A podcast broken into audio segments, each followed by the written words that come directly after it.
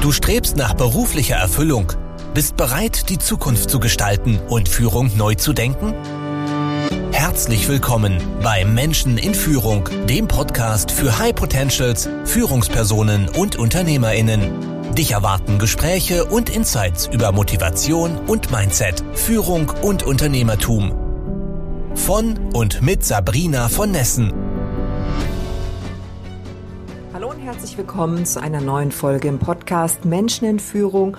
Heute mit einer Solo-Folge und einem Impuls zum Thema Imposter-Syndrom. Denn gerade erst wieder habe ich von einer mehrfachen internationalen Bestseller-Autorin gelesen, dass bei ihr regelmäßig das Imposter-Syndrom zuschlägt. Und leider, leider begegnet mir das auch sehr häufig in meinen Mentorings oder in der Leadership-Community, die ich hoste. Ähm, diese Autorin berichtet, dass bei jeder neuen Veröffentlichung ihr der Gedanke kommt, jetzt finden sie es wohl raus, dass ich gar nicht schreiben kann. Und schon schlägt es wieder zu, das Imposter-Syndrom. Es befällt im Übrigen vor allem die intelligenten, die reflektierten und erfolgreichen Menschen, denn erst wenn wir lernen, wissen wir auch, was wir nicht können.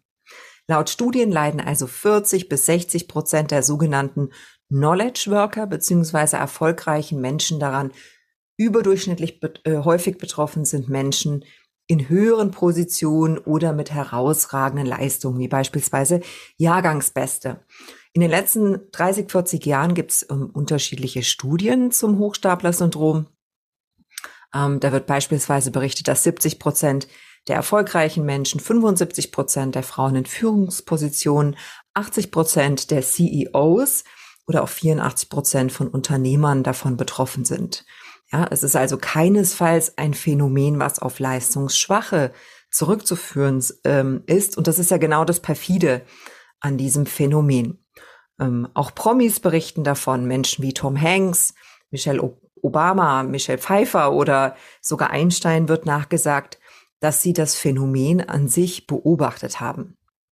Was ist jetzt also das Imposter-Syndrom beziehungsweise Hochstapler-Syndrom? Im Wesentlichen stecken dahinter massive Zweifel, und zwar ungerechtfertigte Zweifel an der eigenen Leistung oder Leistungsfähigkeit. Da kommen dann so Aussagen wie, ich habe das gar nicht verdient, ich gaukle doch nur vor, dass ich es kann, ich habe das doch nur mit Glück erreicht, es ist das Gefühl, erst mit perfekter Arbeit eine zufriedenstellende Leistung zu erbringen. Und dass jemand dahinter kommen könnte, dass du gar nicht so kompetent bist, wie gedacht oder wie vorgespielt. Das sind oftmals Experten, Perfektionisten, Menschen, die ähm, alleine arbeiten oder alleine verantwortlich sind für ein bestimmtes ähm, Thema. Ähm, wer hat's entdeckt? Erstmals erwähnt wurde es im 1978 veröffentlichten Buch von Clance und ähm, Imes, nehme ich an, dass man es ausspricht. The Imposter Phenomenon, Phenomenon sorry, in High Achieving Women. Darin beschreiben die Autorinnen die Symptome Perfektionismus, Furcht vor dem Versagen und Angst vor willkürlichem Erfolg dass es eben nur Zufall ist und kein Plan und kein Wissen und keine Erfahrung. Heute wissen wir übrigens, dass Männer und Frauen gleichermaßen davon betroffen sind. Wie entsteht das Syndrom? Kann ich mich davor schützen? Kann ich mich wappnen und ähnliches? Die Forschung zeigt, dass es einen Zusammenhang gibt mit Erwartungen der Familie und oftmals eben überzogenen Erwartungen der Familie. Aber auch positiv gemeinte Bestärkungen wie du bist klug stehen im Zusammenhang mit dem Syndrom. Meine Eltern sagten immer, und ich bin sicher, sie haben das liebevoll und bestärkend gemeint, Sabrina braucht keine Hilfe, die hat das immer alleine geschafft. Die schafft das auch jetzt alleine, die kriegt das schon hin. Und das war bestimmt viel Vertrauen, was sie mir mitgeben wollten, möglicherweise aber auch ein subjektiv empfundener Druck und eine Erwartungshaltung. Scheinbar trifft das Syndrom außerdem bei Erstgeborenen, tritt das Syndrom bei Erstgeborenen häufiger auf. Und auch der ständige Vergleich mit anderen kann es verstärken, häufig zu beobachten, zum Beispiel in innovativen und kreativen äh, Berufen, wie jetzt zum Beispiel in der Werbeagentur. Woran erkenne ich, dass ich darunter leide? Ich habe Angst zu versagen, obwohl ich bislang Erfolg hatte. Ja, es geht, wie gesagt, es ist nicht rational. Es beschleicht mich die Angst, dieses Mal könnte es schiefgehen. Wie die Autorin sagte, dieses Mal werden sie erkennen, dass ich gar nicht schreiben kann. Oder ich habe Angst vor Lob, weil dann die Erwartungen steigen könnten. Frauen haben das oftmals, ne? So, ach, das war doch nichts Besonderes, das muss man doch nicht rausstellen und ähnliches. Oder ich sorge mich, dass man mich und meine fehlende Kompetenz entlarven könnte. Ja, dieses Mal finden sie es raus. Jetzt wird ähm, der Mantel des Schweigens aufgedeckt. Jetzt muss ich die Maske abnehmen. Jetzt muss ich zeigen, wie ich wirklich bin. Oder ich erinnere, erinnere mich vor allem an Misserfolge und Erfolge scheinen mir weniger wertvoll. Ja, das war ja damals gar nichts. Das hätten andere auch geschafft. Das war doch nur Zufall oder Glück etc. Wenn du dazu gehörst und auch du an zu hohen Ansprüchen an dich selbst leidest, gepaart mit Selbstzweifeln, dann herzlich willkommen im Club. und am besten du trittst schnellstmöglich wieder aus, denn Selbstzweifel und Perfektionismus führen zu häufig zu Überlastung und Burnout, zu sozialer Distanz und Eigensabotage. Es ist also nicht erstrebenswert, Mitglied in diesem Club zu sein. Eng verwandt mit dem Imposter-Syndrom ist übrigens der Dunning-Kruger-Effekt, erstmals beschrieben im Jahr 1999. Und der beschreibt die Tatsache, dass weniger kompetente Menschen eher dazu neigen, sich selbst zu überschätzen. Ja, das beobachten wir oft in Projekten und Meetings, ja, wer sich da ähm, über- oder unterschätzt. Wie entkomme ich jetzt dem Syndrom? Es hilft immer, sich selbst zu reflektieren und ein immer besseres Bild des eigenen Selbst zu bekommen.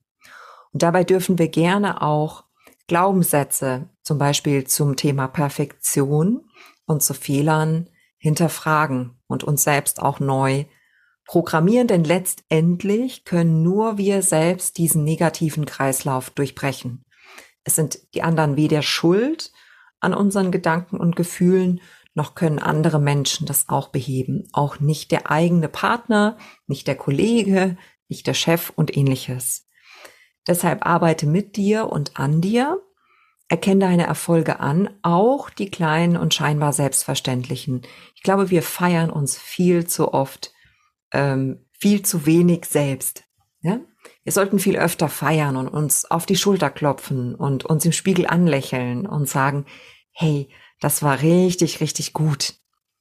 Auch bei kleinen Schritten. Und nein, es zählt nicht nur das finale Endergebnis. Ja, man darf auch mal Meilensteine äh, feiern. Stärk deine Stärken, anstatt dich äh, ständig äh, zu vergleichen mit anderen. Ich glaube, wir alle bestehen aus 99 Prozent Fehlern, Unvollkommenheit, und es gibt ein Prozent, was wir richtig gut können. Oftmals besser als andere. Oftmals sogar deutlich besser als andere, wenn wir uns das selbst zugestehen. Deshalb stärk doch deine Stärken und lass die Schwächen Schwächen sein. Ganz ehrlich. Interessiert mich nicht. Sprich mit wertschätzenden Gleichgesinnten über deine Emotionen. Sag doch einfach, wie es dir geht und frag mal deine guten Freunde, guten Kollegen, Kolleginnen, ob denen das auch schon mal so gegangen ist. Und du wirst überrascht sein, die Studien belegen das ja, die Mehrheit dieser Menschen in deinem Umfeld, Achtung, wertschätzende äh, Mitmenschen, ähm, die, werden, die, die werden das kennen, die werden die Erfahrung auch gemacht haben und möglicherweise auch ein paar Tipps für dich haben. Aber wenn alles nicht hilft, wenn dich die Selbstzweifel zu sehr belasten, such dir bitte, bitte auch professionelle Hilfe. Ähm, das muss nicht immer der Psychologe sein, aber bitte, wenn äh, es geboten ist, dann hol dir den Profi. Anderenfalls empfehle ich immer zunächst ähm, wertschätzende Netzwerke zu finden, wo wir uns öffnen können, wo wir uns austauschen können, wo wir in den tiefen Connects gehen können, wo wir auch accountable gehalten werden, ähm, dass wir an uns selbst arbeiten und so weiter. Eine Community, ähm, die ähm, ich dazu anbiete, ist die Human Leadership Community. Wenn dich das Thema interessiert, also mit anderen gemeinsam zu wachsen, gemeinsam zu lernen, sich accountable zu halten und ähm, neue Informationen und Wissen zu bekommen über Selbstführung, Mitarbeiterführung und Unternehmensführung, dann findest du alle Infos dazu auf meiner Webseite oder schreib mich einfach an. Ich wünsche dir in jedem Fall, dass du das Imposter-Syndrom, falls es dich betrifft, schnellstmöglich wieder los wirst, dass du deinen eigenen Selbstwert anerkennst, deine Erfolge feiern kannst und so auch mehr Spaß und Glück und letztendlich auch mehr Erfolg im Leben hast. Ich wünsche dir eine wunderbare Woche ähm, und ja, sei stolz auf das, was du bist, was du erreicht hast. Bis zum nächsten Mal. Mach's gut. Danke fürs Zuhören. Wenn dir diese Folge gefallen hat und du den Podcast unterstützen möchtest, teile ihn bitte mit deinen Freunden und hinterlasse eine Bewertung und Rezension. Weitere Infos und Ressourcen findest du unter www.sabrina-von-nessen.com. Das war's für diese Folge. Bis zum nächsten Mal.